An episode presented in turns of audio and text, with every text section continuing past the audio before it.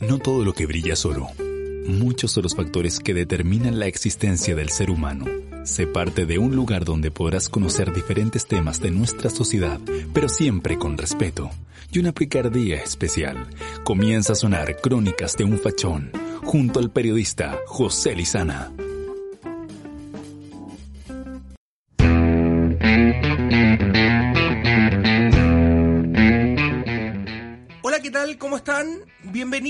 A un nuevo capítulo de Crónicas de un Fachón todos los días lunes desde las 20 horas a través de Radio San Adolfo www.radiosanadolfo.cl y a través también de la 99.9 FM para toda la localidad de San Bernardo. Agradecer la gentileza también, agradecer la buena onda que día a día me entregan todas las personas. Un abrazo enorme para la comuna de San Bernardo y a todas las personas que también nos siguen a través de nuestras redes sociales como Crónicas de un Fachón. Búscanos en YouTube si quieres volver a ver esta entrevista. Búscanos también a, a través de Facebook, Instagram, conectados siempre por la gente y con la gente. Hoy me quiero poner político, hoy me quiero poner crítico también. Han pasado muchas cosas en nuestra sociedad, en nuestro querido Chile. Es que tenemos un país que nos llena de noticias que son para analizar. En primer lugar, tenemos una noticia que llamó la atención de, en el mundo político de el semidios. Yo, yo, no, yo no tenía idea, pero eh, en la Cámara de Diputados existe un semidios, una persona que está por encima del poder un hombre que ha tocado la luna. Él es Hugo Gutiérrez, diputado del Partido Comunista. Más allá de que sea el Partido Comunista, pudo haber sido la UDI, pudo haber sido Renovación, pudo haber sido, el Partido Radical. Lo que yo quiero mencionar en esta noticia es que está bien tener ego. Yo no lo discuto, yo creo que todas las personas tienen un cierto grado de ego, de creerse, sí, yo soy capaz, yo hago las cosas bien en lo que yo me manejo, está bien, si eso, ese no es el problema principal. El problema de la noticia que me quiero referir en este momento es que el diputado Hugo Gutiérrez se creyó por sobre la ley, se creyó eh, una persona intocable, y más encima su defensa habla de que no existe una persecución por parte de las Fuerzas Armadas que él lo detuvo en plena pandemia. Eh, yo le quiero decir al señor Gutiérrez, con todo el respeto que, le tengo, porque es diputado y supuestamente nos han enseñado que los diputados están por encima, pero no tan por encima, vos, señor Gutiérrez. Entonces yo lo que me quiero referir en este tema es que está bien nosotros hemos aguantado por mucho tiempo que los nuestros honrados diputados, nuestros señores senadores también, ganen una millonada porque se lo merecen, porque trabajan por el país. Está bien, ya. Pero creerse superior a la ley, eh, ¿no, será un cuento cómico también? ¿No, será parte de, de una novela, de esa novela antigua, de, por ejemplo, de la antigua Grecia, de del Imperio Romano, donde el zar se creía, el César se creía superior a todos. El señor Gutiérrez tiene comete un error en eso. Yo creo que uno no está por sobre la ley y uno no está por sobre la gente. Yo creo que uno tiene que respetar a las instituciones. Sea cual sea, tiene que respetar. Si quieren que nos respeten, tienes que respetar. Esa es la ley. Entonces, y lo, y lo más cómico de esto, hoy disculpen que parta con esto, porque me llamó mucho la atención en la semana. Eh, lo más cómico de esto es que el señor Gutiérrez dice que existe una persecución hacia él y su familia. Él, él todavía, yo creo, y aquí hay un, un tema que a mí me, me, me gustaría eh, ponerlo en debate. Hay personas que todavía creen que estamos en la Guerra Fría, que estamos contra los, los soviéticos contra los estadounidenses. Me imagino que uno de esos es el señor Gutiérrez, pues, el, nuestro querido diputado Hugo Gutiérrez del Partido Comunista. Me imagino que él todavía cree que la CIA lo tiene en la carpeta, que, que el FBI lo tiene ahí, no sé, que hay una, hay un, una revuelta, que, que hay un plan maquiavélico para hacerle la vida imposible. Señor Gutiérrez, yo le quiero decir, y los libros de historia me acompañan, todas estas cosas ya pasaron. eh, está bien, sí, está bien quedarse en la historia, está bien a lo mejor eh, pensar que en un tiempo sí hubieron estas cosas, pero esto ya pasó, señor Gutiérrez, y yo se lo digo con todo respeto. Entonces, esta noticia fue la que marcó la semana donde eh, lamentablemente, lamentablemente bien digo, nuestro querido diputado Hugo Gutiérrez eh, se ve eh, metido en esta gran polémica, polémica que yo creo que, que es absurda también. A los políticos no, les gusta a la mayoría darnos noticias gratis, noticias, no sé, partiendo también por el gobierno, que tiene una, un magíster, una expertise de darnos noticias chistosas. Eh, y no quiero ser falta de respeto con el gobierno, yo respeto las instituciones. Pero cuando se equivocan de forma gratuita, cuando se, equivocan sin ningún esfuerzo, hay que comentarlo. Pues. Si, si para eso se creó Crónicas de un Fachón. Pues. Se viene el plebiscito, un plebiscito que está lleno de dudas por el tema de, de la pandemia. Oye, a propósito de la pandemia, ya tenemos vacuna una vacuna rusa acaba de ser lanzada. ¿Será efectiva? No tenemos idea. Eh, ha sido criticada por la OMS, una OMS que para mí es un chiste y con todo el respeto que merezca el morenito que a mí me cae súper bien. Eh, lo digo así porque no, no, me, no, en este momento no recuerdo su nombre. Pero en un principio la OMS dijo, no, el tema de la máscara no sirve, después no, por favor pónganse la máscara, no, sabéis que el tema de esta cuestión no, tampoco. Eh, ahora últimamente la OMS dijo, anteriormente había dicho, no, estamos trabajando de aquí al 2021 porque vamos a tener una solución, vamos a tener el remedio, la píldora o la vacuna efectiva para combatir este virus. Entonces, y, la última declaración de la OMS fue, a lo mejor el coronavirus o COVID-19 no tiene cura. Entonces, ¿qué, ¿qué creer en esta sociedad? ¿Nos están mintiendo? ¿Será que la historia, eh, estas historias detrás serán reales de conspiraciones ocultas? donde este virus es más que nada un resfriado común y lo están agrandando. Yo siempre he dicho, y, quiero seguir en la misma línea, hay que cuidarse, no salgamos a la calle. Yo quiero mandarle saludos a toda la gente que, que, se ha cuidado, a toda la gente que le ha tomado responsabilidad a todo lo que está pasando, y está muy bien. Pero también tengo que hablar de esas personas que que salen de cuarentena, especialmente a mi querido Rancagua. Un abrazo para Rancagua. Me disculpará la gente de San Bernardo, pero yo soy rancagüino. Lamentablemente, cuando se levanta una, una cuarentena, es como que la gente está desesperada, sabiendo que en la cuarentena tú igual puedes ir a comprar al súper. Es como que la gente le baja las ganas de comprar la última polera, el último PlayStation, eh, la mercadería, llenámoslo, hay que comprar mercadería como si fue, esto fuera un, un viniera al fin del mundo. Entonces, las cifras van a seguir, esta historia de terror va a seguir lamentablemente, va a haber gente que va a fallecer lamentablemente, lo, lo repito con mucha fuerza. Pero aquí si tuviéramos que responsabilizar a alguien de lo que está pasando, yo le diría un 70% a nosotros mismos y un 30% al virus y, hasta un 0,0 a otras cosas. Pero la cosa, el punto central de, de este debate o de la conversación que estoy planteando es que nos tenemos que tomar con responsabilidad lo que está pasando. Y yo, y yo no quiero ser negativo. A usted, señora que está en la casa, no la quiero asustar, pero si esto no se controla, vamos a seguir hasta el 2021. Hasta julio del 2021, hasta no sé dónde. Y, usted me dirá, pucha, este gallo no está alarmando. No, si yo lo veo por cifra. En el mundo actualmente no se ha vencido el coronavirus. Seguimos con este problema del coronavirus. Entonces hay que tomarse el toro por la asta, como dice, me encanta ese dicho, hay que tomar, cuando te lo decían, hay que tomar el toro por la asta, hay que ser responsable, porque a pesar de todo, eh, hay que tomar conciencia por nuestros abuelitos también, pues. Si a lo mejor el virus, usted señorita que tiene 20 años, usted caballero que tiene 30, 20 y tanto, no le va a afectar tanto. Es muy probable, pero nuestros adultos mayores lo van a sufrir. Entonces, si no nos ponemos la camiseta, eh, de verdad, no pensamos en un plan de, de poder aportar a la sociedad para vencer este virus, estamos jodidos.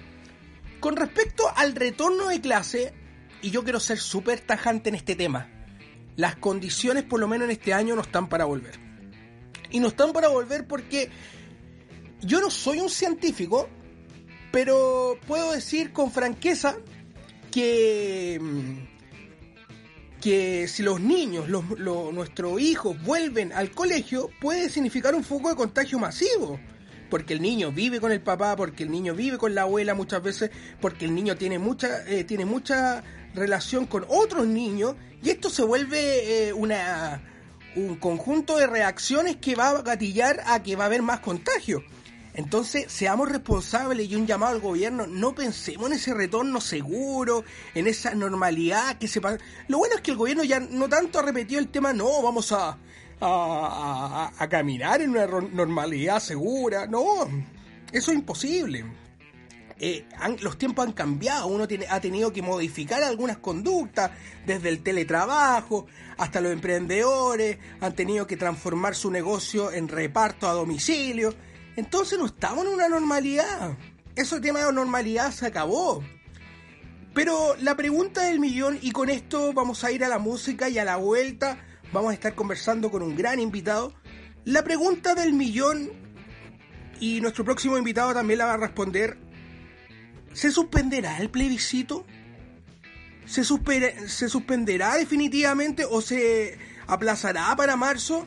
Son interrogantes que nos preocupan queremos votar, queremos cambios para nuestra sociedad, queremos una nueva constitución, otros querrán mantener este modelo que le ha dado orden a nuestro país, etcétera. Pero el coronavirus igual nos está poniendo alerta con, con el tema del plebiscito. Vamos a la música y a la vuelta vamos a estar conversando con un gran invitado con respecto a todos los detalles del plebiscito que se viene en el mes de octubre. Vamos a la música y ya volvemos en Crónicas để pha phá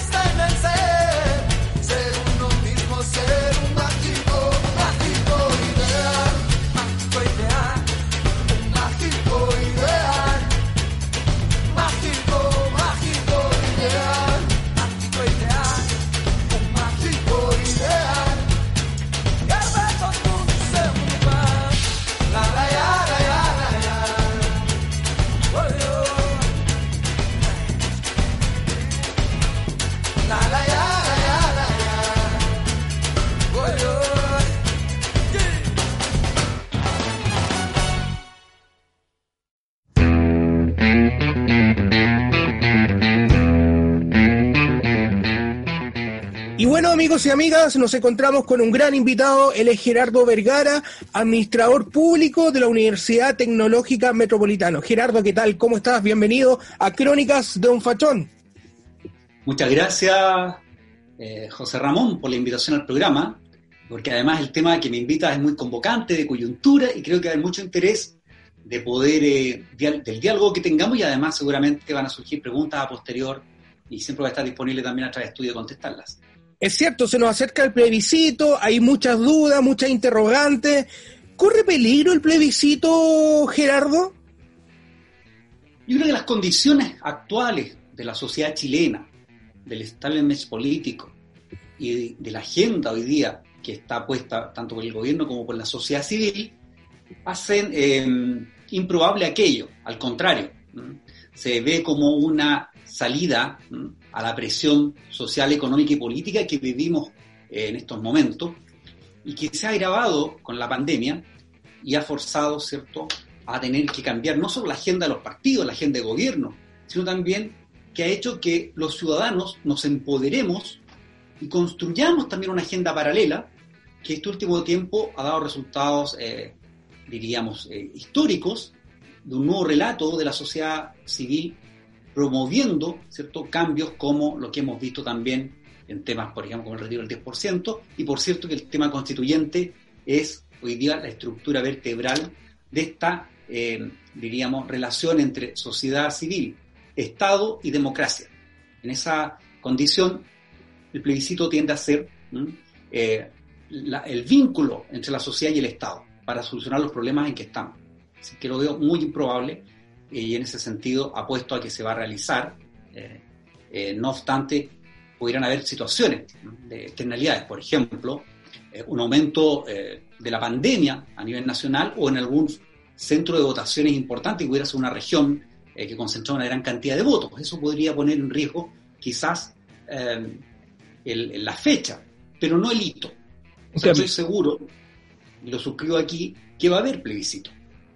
La fecha quizás pudiera tener a lo mejor una nueva eh, disposición producto de la coyuntura, pero el plebiscito ya es un hecho que está, eh, diríamos, en, el itinerario del año 2020-2021. Perfecto. Gerardo, con respecto a lo que menciona, uno de los principales problemas que, que podría generar el tema de la pandemia es el contagio, todos lo sabemos. Eh, pensando en eso, ¿se puede realizar un plebiscito de otra forma, pensando a lo mejor eh, de forma online a lo mejor? Bueno, hay experiencias internacionales. De hecho, han habido varias elecciones eh, en el marco de la coyuntura del COVID a nivel mundial. Finlandia, bueno, está la agenda también las de Ecuador, Perú, etcétera. En América Latina también hay experiencias cercanas de realizaciones programadas.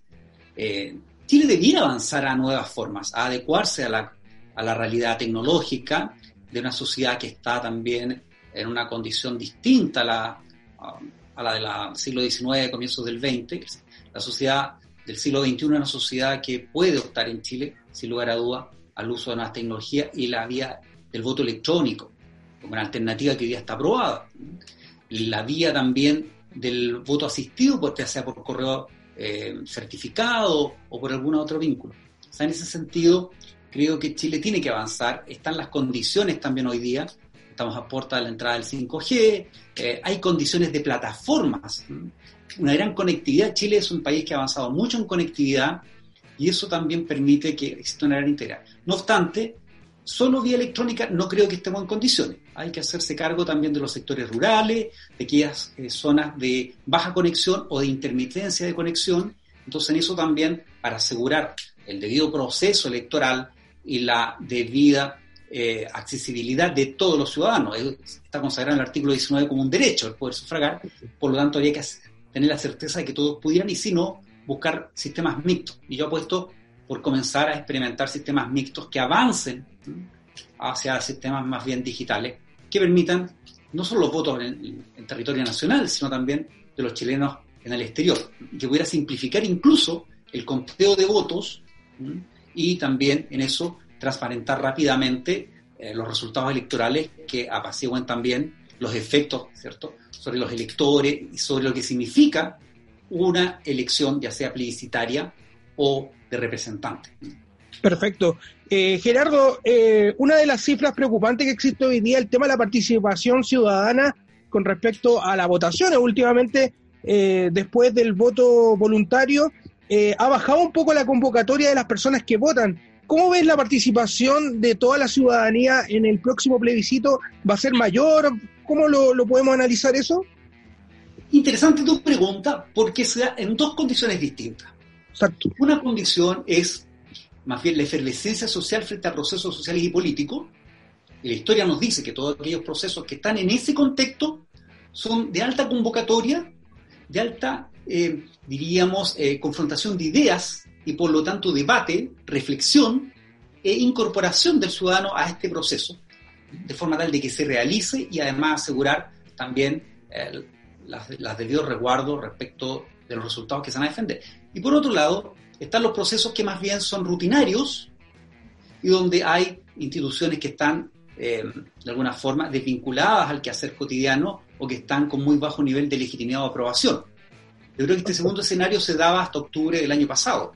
Todas las encuestas decían que las instituciones del sector público, gobierno, Estado, eh, más bien aquellas instituciones republicanas, sector público, sector privado, estaban en un proceso de deslegitimación sostenido y con muy bajo nivel de aprobación. No obstante, ese escenario, la participación activa en todos estos procesos y además el COVID incorporado ha hecho también que el ciudadano tome conciencia, reflexione, tenga espacio a conversar los problemas que la cotidianidad no tenía a la vista. De velar un país producto de una crisis sanitaria en cuanto a las carencias sociales, a las carencias económicas, a las carencias más bien de acceso a ciertos bienes públicos y también de sobrevivencia, como es la alimentación, dado en un contexto también de, eh, digamos, aumento del desempleo, hace también que el ciudadano quiera participar, poner en, valor su voto como un activo de la democracia, decir, mira, yo tengo acá una posición, quiero un Chile de esta forma.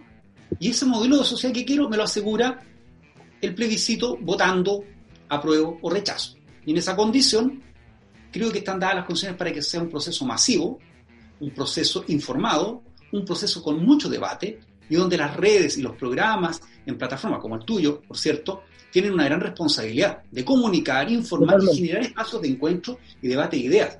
Por lo tanto, creo que va a ser un hito también de alto nivel de convocatoria.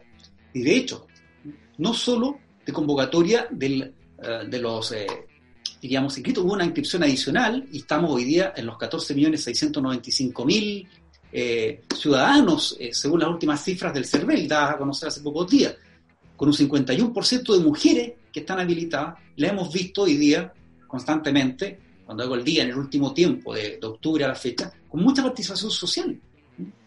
A, los dirigentes sociales han nuevamente estado en la palestra grandes movilizaciones eh, de este último tiempo, y en ese sentido, 51% mujeres, 49% de hombres, yo creo que van a concurrir masivamente y va a ser un hito que va también a decantar que el proceso constituyente también tenga aquella incidencia, que sea participativo, informado y que vuelque a la ciudadanía chilena a un gran debate, al cual nunca ha estado llamado. Este es un hecho histórico. El relato de quienes vamos a votar es un relato épico, es un relato que quede en la historia y que se lo voy a poder contar a mi hijo, a mis nietos, que yo participé en un proceso que es transformador en la República. Desde la Constitución del 25 a la fecha siempre han sido más bien constituciones que se han em, generado a partir de ciertos consensos de la élite. Y eso ha generado también una situación de desafección hacia esta Carta Fundamental del Estado de Derecho. O sea, ¿cómo estoy yo ahí? ¿Cómo participo?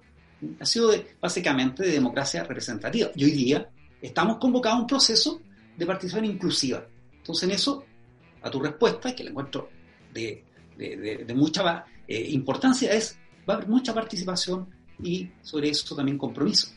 Perfecto. Eh, uno de los desafíos para los diferentes comandos del apruebo y del rechazo va a ser hacer publicidad eh, en estos tiempos tan difíciles. Eh, nosotros recordamos que cuando hay un proceso de elecciones, salimos a la calle también a, hacer publicidad de, los candidatos, de las diferentes opciones, ¿tú crees que eso puede ser un factor eh, importante analizar eh, para ambos comandos que ya no vamos a tener, ya no los vamos a ver en la calle con las banderas del rechazo? Bueno, se han visto algunas cosas, pero no tan masivamente como lo, como lo, habíamos visto en el, en el pasado. Los tiempos han cambiado. Así es. Las estrategias comunicacionales, el marketing tradicional dio un paso a nuevas formas de comunicación como la que estamos hoy día sosteniendo y seguramente va a llegar a, una gran cantidad de personas que van a generar debates sobre lo que diga o no diga, pueden estar de acuerdo, pero que además se va a dar en un contexto, yo creo, y lo creo aquí, de cierta polarización entre dos visiones de la sociedad. Una visión que va a defender un modelo económico, ideológico, que tiene ciertas características y condiciones que podríamos analizar a lo mejor en otro programa, las características de la ley chilena, y la ciudadanía. Y donde tradicionalmente el Estado queda como, o debiera quedar, como el garante del proceso. No obstante, hoy día el gobierno tomó posición. Y eso también es un elemento interesante de analizar. Tiene una posición clara de rechazo, ¿cierto? Con un gabinete que es pro rechazo. Pero creo que no vamos a ver eh, grandes manifestaciones encontrándose, unos por el, por el rechazo en la Plaza Italia o la Plaza de la Dignidad. No. Creo que más bien se va a dar en un conjunto de actividades más bien territoriales, eh, vinculadas a grupos de interés, tanto de la sociedad civil como de, los grupos, eh, diríamos, de las élites políticas y económicas, donde se va a debatir y se va a, más bien, a argumentar. Yo creo que hay mucha argumentación. Hay muchos temas hoy día, el mismo tema de la Araucanía, los temas de los pueblos originarios, los temas de la pobreza, los temas del medio ambiente, los temas de justicia, los temas de seguridad pública, son muchos temas, el agua, por ejemplo, que la gente ha tomado conciencia en este tiempo de que tienen relación con la Constitución. El tema de las FP, había un tabú intocable. Y tenemos el ejemplo de la asociación de FP diciendo esto es, es un atentado al modelo y pone en riesgo la estabilidad económica del país y la estabilidad futura de las pensiones. Y el Estado haciéndose parte de aquello. Y hoy día los vemos luchando las FP por mostrar quién es más eficiente y los beneficios que ha traído la gestión de ellos entregando un 10%. 10% que no fue solicitado por ellos, fue ganado por la ciudadanía. Exacto. A través de una discusión parlamentaria donde el Parlamento por primera vez sintoniza, después de mucho tiempo, con un anhelo y una necesidad de coyuntura hay escenarios de complejidad o catástrofe medidas distintas a las tradicionales, y esta es una de ellas, atacar el modelo en un área donde podía afectar positivamente, y lo hizo. La recuperación económica pasa porque teníamos una proyección del Banco Mundial, del Banco Central, de 7,5% de contracción. Y este 10% son 2, 3, incluso hasta 4 puntos que puede revertir aquello. Y hoy día todos celebran esta gestión. De hecho, hoy día el presidente que da una cuenta sucinta de eh, los aportes del Estado en contacto de la, de la pandemia, de alguna forma de que también ellos tienen, ¿cierto? Eh, diríamos, eh, una acción favorable que y por lo tanto también son parte de este proceso. Entonces yo creo que aquí todos se suman a una medida que hace dos meses atrás o tres meses atrás, si tú me preguntas, era de poca viabilidad. Por este ejemplo, te quiero decir que hoy día la ciudadanía empoderada frente al plebiscito tiene una condición distinta. Ha visto que se puede transformar y se pueden generar logros desde la sociedad civil. Y eso hace que el plebiscito sea mucho más interesante, convocante, y por primera vez tengamos una herramienta democrática que nos dice, ¿saben qué? Es posible transformaciones en el Chile que viene. Perfecto. Eh, nombraste temas súper interesantes, el tema del agua, el tema de lo que pasa con la AFP, el tema, también podemos agregar el conflicto en la Araucanía, muchos temas también, eh, el, estallido social. Pensándolo de la siguiente forma, Gerardo, desde octubre pasado, desde el estallido social hasta, hasta el presente, ¿a quién favorece más todo lo que ha pasado? Y, y, lo quiero analizar también para que nuestros auditores entiendan un poco cómo se mueve también el tema de las políticas sociales, ¿a quién favorece? ¿Al rechazo o al apruebo? ¿O, cada uno se reparte culpabilidad y también cosas buenas? Los escenarios de crisis siempre son una oportunidad. Siempre son una oportunidad con costos. Para todos los actores involucrados. Respecto a la pregunta en concreto, eh, yo creo que ha tenido un costo mayor para quienes van a defender la posición del rechazo. Perfecto. En razón a que son aquellos elementos que ellos defienden lo que la ciudadanía hoy día quiere que se modifiquen. El 80% en las últimas encuestas criterias estaba de acuerdo con el proceso constituyente, en razón no solo una salida política, sino también porque hay temas que hay que incorporar, hay temas donde el Estado debe reformular a partir de lo que quiere la ciudadanía y no de los grupos de interés, cómo se va a vincular con los temas que son hoy día estratégicos para la sociedad, medio ambiente, trabajo, lo único que tú dices, modelo, modelo de pensiones, salud, educación, bienes públicos, la relación entre, eh, diríamos, el derecho de propiedad y, los derechos o los bienes públicos, hay una cantidad de temas. Entonces, en ese sentido, creo que ahí podría haber. Respecto de, de quienes están por el, por el apruebo, eh, primero han ganado la posibilidad de rearticular la sociedad civil, de encontrarse con temáticas que son propias del ciudadano y sobre eso construir una nueva relatoría o un nuevo relato que permita a los poderes deliberantes, ya sea, esperemos, eh, una convención constitucional o eh, a futuro el propio Congreso cuando tenga que debatirlo, tener presente y legitimar aquellas instancias. O sea, una oportunidad para la democracia. También tuvo sus costos. O sea, no es gratuito la cantidad de personas que han sido mutiladas, ¿cierto? Por expresar sus ideas. Las personas que han sufrido hoy día los estragos también eh, de, una política económica, de un manejo fitosanitario eh, o de la privación, ¿cierto? Eh, en algunos casos de, algunos derechos, como en este caso y lo digo por yo estoy haciendo un trabajo también de, de tesina sobre un, posgrado en Derecho eh, con el tema de las comunidades indígenas, donde uno ve claramente ahí, incluso en Chile falla de una forma, vamos a tribunales internacionales y tiene que el Estado retrotraer porque ha habido también situaciones de asimetría en la aplicación de la justicia. Entonces hay muchos temas donde podemos, en este contexto, decir que hay ganancias y pérdidas. Yo siento que ambos han tenido pérdidas. Entonces en este contexto no diría que hay un ganador absoluto, al contrario. Las grandes luchas sociales tienen altos costos. Y hoy día tenemos costos también en nuestra sociedad. Se habla de un millón y medio, dos millones de chilenos que están en proceso de búsqueda de trabajo. Eh, se habla también de que hay más de 3.000 ollas comunes en Chile. También los... Preocupantes, sí. Están hablando de que vamos a retroceder, ¿cierto?, a niveles de pobreza que teníamos eh, varios años, a 20 años atrás. Entonces, los costos del Chile para reenfrentar lo que es el siglo XXI no son gratuitos. Yo lo que espero y aspiro es que tengamos la capacidad de diálogo y de entendimiento para poder encontrar puntos de encuentro, porque no van a ser todos, pero aquellos que sean sustanciales para avanzar en un Chile de mayor equidad, de mayor justicia social, y donde los temas que tú planteas y otros cambiaron su paradigma yo creo que aquí hay un tema, si me permite, José Ramón. Sí. Tradicionalmente nosotros hemos estado pegados, los que tenemos 40 años o más. Bueno, tú eres más joven, así que no, te pongo en este ejemplo. No tanto, pero sí. bueno, actuamos y nos formaron en la concepción jurídica de que había un Estado de Derecho. Este Estado de Derecho construido para el bien común, donde aquellos sabios, aquellos intelectuales y aquellos juristas eh, entregaban su aporte y construían una entelequia de leyes que nos protegían y nos cuidaban de nosotros mismos, de la propia sociedad, del comportamiento ciudadano, resulta de que buscaban, ¿cierto?, la justicia. Y ese era el paradigma, la justicia. La justicia social, exactamente. O la justicia como término para aplicarlo en lo social, en lo económico, en lo político, en todo, la justicia. ¿Mm? Y teníamos esta figura, ¿cierto?, de la justicia, que con su espada y los cuidaba y velaba por aplicarse correctamente. Pero hoy día la sociedad no busca la justicia, busca encontrar lo que es justo. Y lo justo no siempre es justicia. Entonces uno le pregunta, yo lo veo conmigo, papá, esto no es justo. Puede ser que, que, asista a la justicia, pero no me parece justo.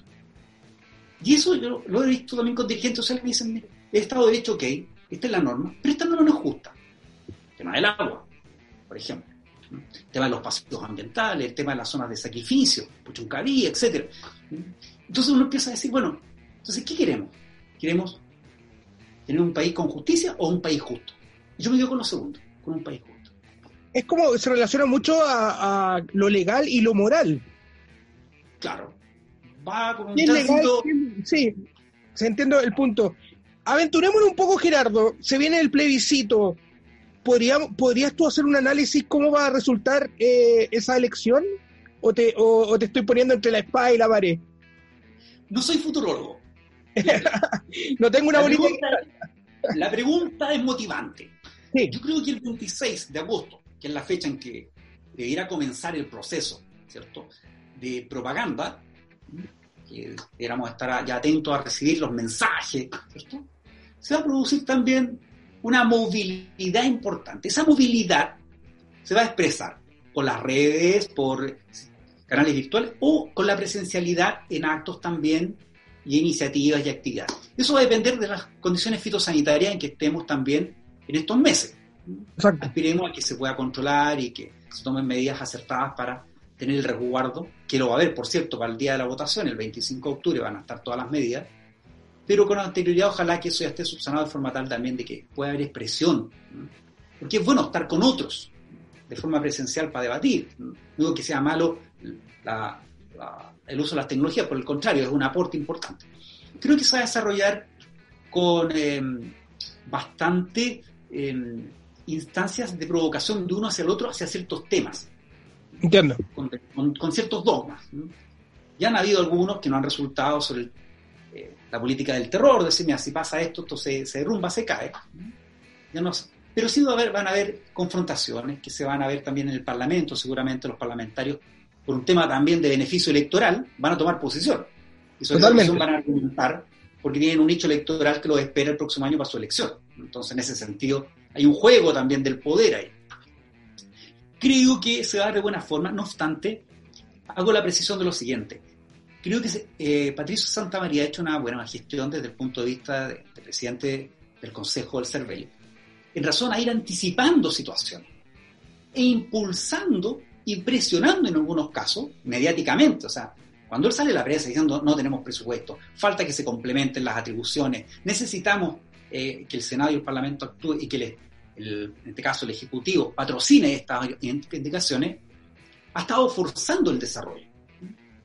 Y eso también me tranquiliza en términos que van a estar las condiciones desde el punto de vista del CERVEL, actor relevante, que además se coordina constantemente. Uno ve las noticias y aparece coordinándose con el MISAL, con el Colegio Médico, con la OMS, de forma tal de tener un resguardo y eso me parece que en justicia hay que reconocerle ese trabajo. Desde el punto de vista también de, la implementación, yo creo que aquí vamos a tener a lo mejor eh, algunos tópicos. Em, ojalá me equivoque, pero creo que va a haber que tener flexibilidad respecto de los vocales. Entiendo. Primero porque si estamos todavía en un contexto de pandemia, eh, va a tener que ser una persona muy motivada, muy comprometida con el proceso que quiera estar ahí entre 9 a 12 horas, porque además el día de ayer el Senado aprobó eh, algunas modificaciones en las cuales se incorpora la flexibilidad de que llegue hasta 12 horas, ¿eh? ¿cierto?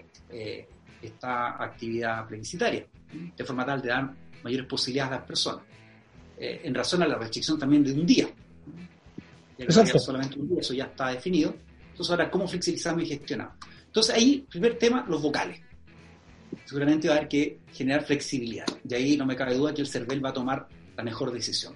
Segundo, es el periodo de votación o de escrutinio. Me parece bien que se flexibilice y llegue a 12 horas. Incluso es más, también se, proponía ahí la posibilidad de que eh, en cada región, de acuerdo a la situación particular del territorio, se ajustaran esos horarios y el, ¿cierto? y el encargado de, regional del CERVEL pudiera tomar ciertas decisiones. Eso me parece fundamental. Tercero, el acceso. Aquí tenemos un tema. Hay que asegurar el acceso. Y el acceso no se asegura sacando un decreto diciendo de que eh, están todas las condiciones. Por el contrario, hay que asegurar movilidad rural. Todos los chilenos tenemos acceso y una garantía constitucional. Artículo 15, estimado auditorio, artículo 15, derecho al sufragio. Por lo tanto, es el Estado a través de las autoridades que estén presentes en los territorios que tienen que cautelar que usted pueda llegar a votar. Por lo tanto, exija aquello. Si no, denuncie. Es un derecho. Es un derecho. Por lo tanto, el trabajo también con los alcaldes, los municipios. Y aquí tenemos un tema. Los municipios han informado hoy día, ayer y hoy día, la MUCHI, la, las de municipalidades, eh, que no cuentan con recursos adicionales. Por lo tanto, hay un tema también que subsanar. estamos ahí. Confío también en la vocación democrática de los alcaldes chilenos. Entonces, espero que ellos también puedan generar. Entonces, tercero, ¿cómo generamos condiciones para que voten también nuestros adultos mayores, las personas con discapacidad, personas que tienen todo el derecho y además portan también temas de agenda pública que tienen que ser incorporados. Totalmente. En ese contexto tienen que ser actores relevantes, no pueden ser actores pasivos que digan, mira, hay que incluir a los adultos mayores, pero el mismo Estado no le asegura que puedan votar. Eso no puede pasar. Entonces, el acceso. Y ahí está la propuesta, yo creo que tendría que eh, solucionar aquello, que es horarios diferenciados, de forma tal de asegurar también que pudiesen ir los adultos en un horario que les acomode, que sea propio de su cultura, de su cultura electoral. Los adultos tienen una cultura muy clara, son los primeros en ir a votar, temprano, ¿cierto? Y segundo, que se cautele, ¿cierto?, todas las medidas fitosanitarias para aquello. Entonces ahí vamos a tener que tener un trabajo importante donde los municipios se hacen actores relevantes, saben dónde están y qué requieren. La coordinación con la sociedad civil a través de qué? Clubes de adultos mayores, juntas de vecinos, organizaciones sociales, territoriales. Entonces aquí empiezan a aparecer diferentes actores, actores también del territorio. Por eso es que se hace interesante el plebiscito, porque son muchos los actores que han que concurrir. Luego van a estar los comandos que van a tratar de asegurar, ¿cierto?, eh, su elector y van a tratar de llevarlo. Pero ese es un mal menor en este contexto. Sí, totalmente. Cuarto, ¿qué pasa con aquellas personas que hoy día se encuentran en condición de em, en tratamiento o afectados por el COVID, ya sea como, como eh, en este caso, en cuarentena o estén hospitalizados, chilenos, con derecho a votar, a expresarse y seguramente eh, no creo que nadie se quiera restar a un gran debate nacional que construye futuro. Entonces vamos a tener que trabajar y en ese sentido creo que el MISAL tiene una gran responsabilidad.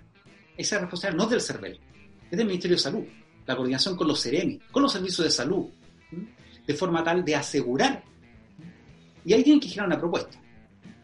Hay varias, pero tiene que ser una propuesta también que no entre en, eh, en el debate de eh, si eso no es oportuno o transparente. O sea, que queremos que todo el proceso sea lo más transparente para que no se ponga en tela de juicio. Entonces, en ese proceso hay que buscar un proceso que sea transparente, que, esté, que dé garantías para que las personas puedan. Eh, no sabemos y esperemos que sean muy pocas las personas que estén en esta condición. En la misma línea, los que estén en hospitales, Sí, hospitalizado. Sí. Es delicado. Entonces, tenemos que buscar algún mecanismo. Hay personas que no se pueden trasladar. Y también vamos a tener personas que no van a poder votar por esa condición. Así es. Eh, las personas que están procesadas, pero no condenadas, por ejemplo. Otra, otro, otro. Y la población en el extranjero. desde el punto de vista de la votación hay varios elementos para poder sincronizar.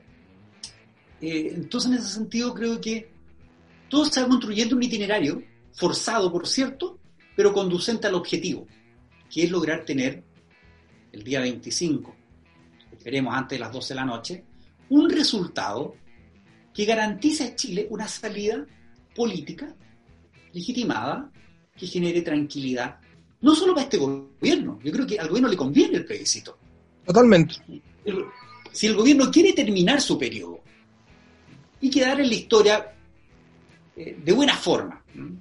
De buena forma, por lo menos de una forma que en la historia se lea y diga, bueno, ya por lo menos acá se generó un hito de la construcción de la nueva constitución de Chile, en un clima de contexto de diálogo pacífico, eh, democrático, eh, tiene que apoyar este proceso. Y por último también está el relato de los actores, porque aquí se pone en juego también dos elementos. La, no, o sea, la, la, capacidad que tengan los poderes de ceder poder a la ciudadanía y creer en la ciudadanía. O sea, si yo me la juego por una convención integrada por ciudadanos que construyen una convención constituyente, le entrego poder a la ciudadanía. es una clara manifestación también de que creo en la democracia. Y como creo en la democracia, confío en que otros podrán hacer un trabajo propositivo.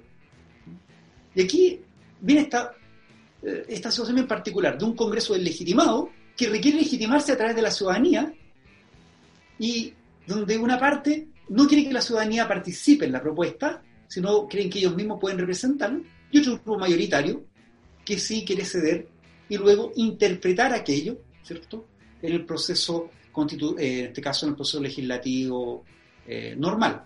Entonces, hay muchas situaciones de, interés que se van a ir dando. Cuando tú me dices que miro hacia el futuro, veo posibilidades de reconstruir el tejido social, por un lado, de reconstruir la vinculación entre los actores políticos y la sociedad civil, incorporar el mundo privado y el modelo de mercado a una discusión de un Chile más justo.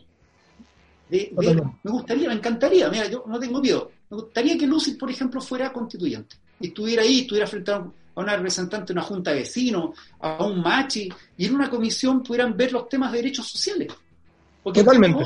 o, no sé, personas que uno pudiera decir, mira, representan a, los grupos de poder y que estén frente a frente argumentando y que conozcan realidades. Y sobre eso se construye un relato que nos identifique y que podamos también a futuro sentirnos orgullosos de lo que hemos logrado. Entonces, en ese sentido, veo oportunidades. Yo tengo... Disculpa, eh, disculpa Gerardo. Eh, no, pero dale, dale, sigamos contigo. Y ahí te doy mi pronóstico. Tengo un pronóstico. Bueno, y el, el término de las relaciones de, votación, yo creo que va a ganar eh, el apruebo, sin lugar a dudas. yo creo que en una condición de sobre el 70%, entre el 60 y el 70%, tranquilamente. Y luego el gran debate se va a dar el 2021, en la conformación y la elección de quienes van a estar representando a la ciudadanía. Porque además va a ganar la, convención eh, constituyente. Entonces, en ese contexto, va a ser muy interesante ver de dónde salen esos actores. ¿A quiénes representan? Representan los problemas, a los, en este caso a los poderes tradicionales, de los partidos políticos tradicionales, representan a los poderes económicos o representan a los vecinos. Y en ese sentido está el llamado a todos ustedes, quienes están escuchando, a participar a través de sus organizaciones, a generar también las condiciones para ser candidatos. Ojo, aquí todos van a poder ser candidatos. Pero el tema es cómo yo me legitimo como candidato al llevar atrás una propuesta y una, diríamos, significativa votación que sea también eh, referida a los mínimos exigidos para poder integrar, porque en ese sentido eh, no es que yo me presente y quede, aquí van a ser una cantidad acotada de, personas que van a ser elegidas. Y lo otro, que me parece muy interesante también, y que creo que la incorporación de los pueblos indígenas eh, va a ser interesante, porque a neutralista, conveniencia 169, reconocimiento constitucional, etcétera, pero son temas que van a abrir un gran debate, porque Chile cambió. Exacto. Yo pienso de la misma forma, sí, yo pienso de la misma forma que tú, Gerardo. Creo que el, el apruebo va a sacar un 63% y el resto va a ser para el rechazo. Y, te lo firmo. No, y te lo, y te lo firmo, 63% y el, lo otro es 37, si no me equivoco. Sí, va, va, va, a andar por ahí. Eh, y lo importante que mencionaste es que el debate real se viene después porque los partidos políticos, yo también tengo un análisis, los partidos políticos van a querer influir en sus constituyentes. No van a querer entregar todo así de fácil, sino que ellos también, como lo hemos ido conversando, eh, van a querer tener su, su peso dentro de las decisiones. Si por algo somos congresistas, van a decir. Entonces hay que tener ojo, o sea, ¿cómo va a venir un grupo de gallos a quitarnos el poder hacer, de ser Congreso? O sea, por favor. Entonces es, va a ser súper interesante eso, Gerardo. Eh, tú lo expresas muy bien. Aquí hay una gran dicotomía. Yo le digo a mis alumnos de Administración Pública en LUTEM. En la política, cuyo objeto es el poder y la capacidad de mantenerlo, administrarlo de forma tal de que tenga diferentes cargas. La cara del municipio, la cara del gobierno, la cara, eh, diríamos, del desarrollo, pero mantener un modelo a través de una ideología. Eso se ha expresado también en la discusión a través de los actores que estén elegidos. Y tú lo dices muy bien, los partidos van a tratar de mantener ese cierto control, porque el poder no se puede perder. Es el objeto de la política, desde el punto de vista de la ciencia política. Entonces tenemos por un lado, yo siempre digo, Aristóteles, por otro lado tenemos a Maquiavelo, y en esa conjunción eh, que está dentro de cada actor político o social, vamos a tener que tratar de que se pongan de acuerdo. No es fácil, y que tengan la mejor representatividad. Y en eso seguramente van a salir muchos temas de mucho interés y no me cabe duda que van a aparecer eh, nuevas figuras eh, con aportes importantes desde la, desde la comunidad. Yo siento que hay mucho dirigente social. Eh, este último tiempo, de hecho, han aparecido algunos. Cuando uno ve, por ejemplo, actores nuevos en la agenda mediática, porque se han ganado su espacio, eh, la presidenta del Colegio Médico, por ejemplo, un caso. Totalmente. Una actora que aparece. Y así otros casos más. No me cabe duda que a través de tu medio y otros más, ¿cierto? a nivel nacional, en cada región están generándose vocerías representativas de ciertos temas. Yo encuentro muy sabroso lo que viene desde el punto de vista de, de los temas, la movilidad social. Me gustaría, tú, a lo mejor te pregunto a ti, tú eres periodista, ¿cómo ves que van a estar los medios? Porque aquí hay un rol importante del sector de las comunicaciones, en estos duopolios que hay hoy día, es difícil, por lo tanto tu rol es fundamental junto con lo de otros eh, periodistas que están también eh, en esta apuesta, ¿cierto?, por democratizar la información, porque vamos a estar también sumidos en una dicotomía donde eh, los grupos más bien eh, comunicacionales tienen su rol. No sé cómo lo ves tú ahí, porque yo lo veo complejo. Sí, es complejo porque eh, los periodistas tenemos nuestra opinión política también. Somos, entonces, y también nos ponemos con lo que nos diga el, director o el, o el, dueño del canal. Pero lo importante acá, y tocaste un, un tema súper importante, Gerardo, yo creo que la función principal del periodista hoy en día tiene que ser informar y que la gente saque sus propias conclusiones. Yo no, no importa lo que yo piense, yo tengo que mostrar las dos caras de la moneda y que la gente y explicarle de buena forma. Me imagino que la, eh, los desafíos que tienen los canales de televisión y la radio va a ser explicarle a la gente por qué están votando, qué es el rechazo, qué es el apruebo, qué pasa si gana el rechazo, qué pasa si gana el apruebo, qué forma. Entonces, esa es la misión principal del periodista. El periodista no tiene que influir en la sociedad, sino que tiene que dar el espacio para que las personas se informen y tomen sus propias decisiones. A mí no me interesa decirle a la gente, oye, vayan por el rechazo, vayan por el apruebo, sino que informar lo que pasa. Ojalá que se cumpla, ojalá que se cumpla. Pero... hecho. Bueno, el tema es que los procesos sociales y políticos, sobre todo en crisis, porque Chile no está viviendo una condición de normalidad en su itinerario político democrático, por el contrario, esto es una eh, excepción, una excepción eh, que nos lleva también a cambiar conductas, a transformar también. Eh, de hecho, te pongo un ejemplo. Hoy día el presidente, en la última encuesta criteria del día 5 de agosto, salió, cuenta con un 12% de aprobación. Bajísimo bajísimo, uno de los más bajos. Y se fracturó entre el 6 y el 17 en los últimos. Uno podría hablar ya, incluso, desde el punto de vista del presidencialismo como institución, que es un modelo en crisis. Por lo tanto, cuando se debate la posibilidad de formas de gobierno distintas al presidencialismo, un presidencialismo único en el mundo como el chileno, eh, también se abre la puerta a nuevos modelos como el semipresidencial, el parlamentario, eh, se abre también la discusión del rol de las regiones, de, los nuevos gobernadores, sus funciones, de las pertinencias territoriales en el desarrollo del país. se abre un conjunto de temas que van a ser parte de la discusión del plebiscito. Por lo tanto, en ese sentido, el plebiscito puede llevarnos a una transformación del Estado que conocemos. Y eso no fue ni malo. Es, más bien, una decisión que toma una sociedad para enfrentar el futuro y también el presente, por cierto, en el corto plazo. Yo lo llamo, yo lo llamo crónicas de una muerte anunciada.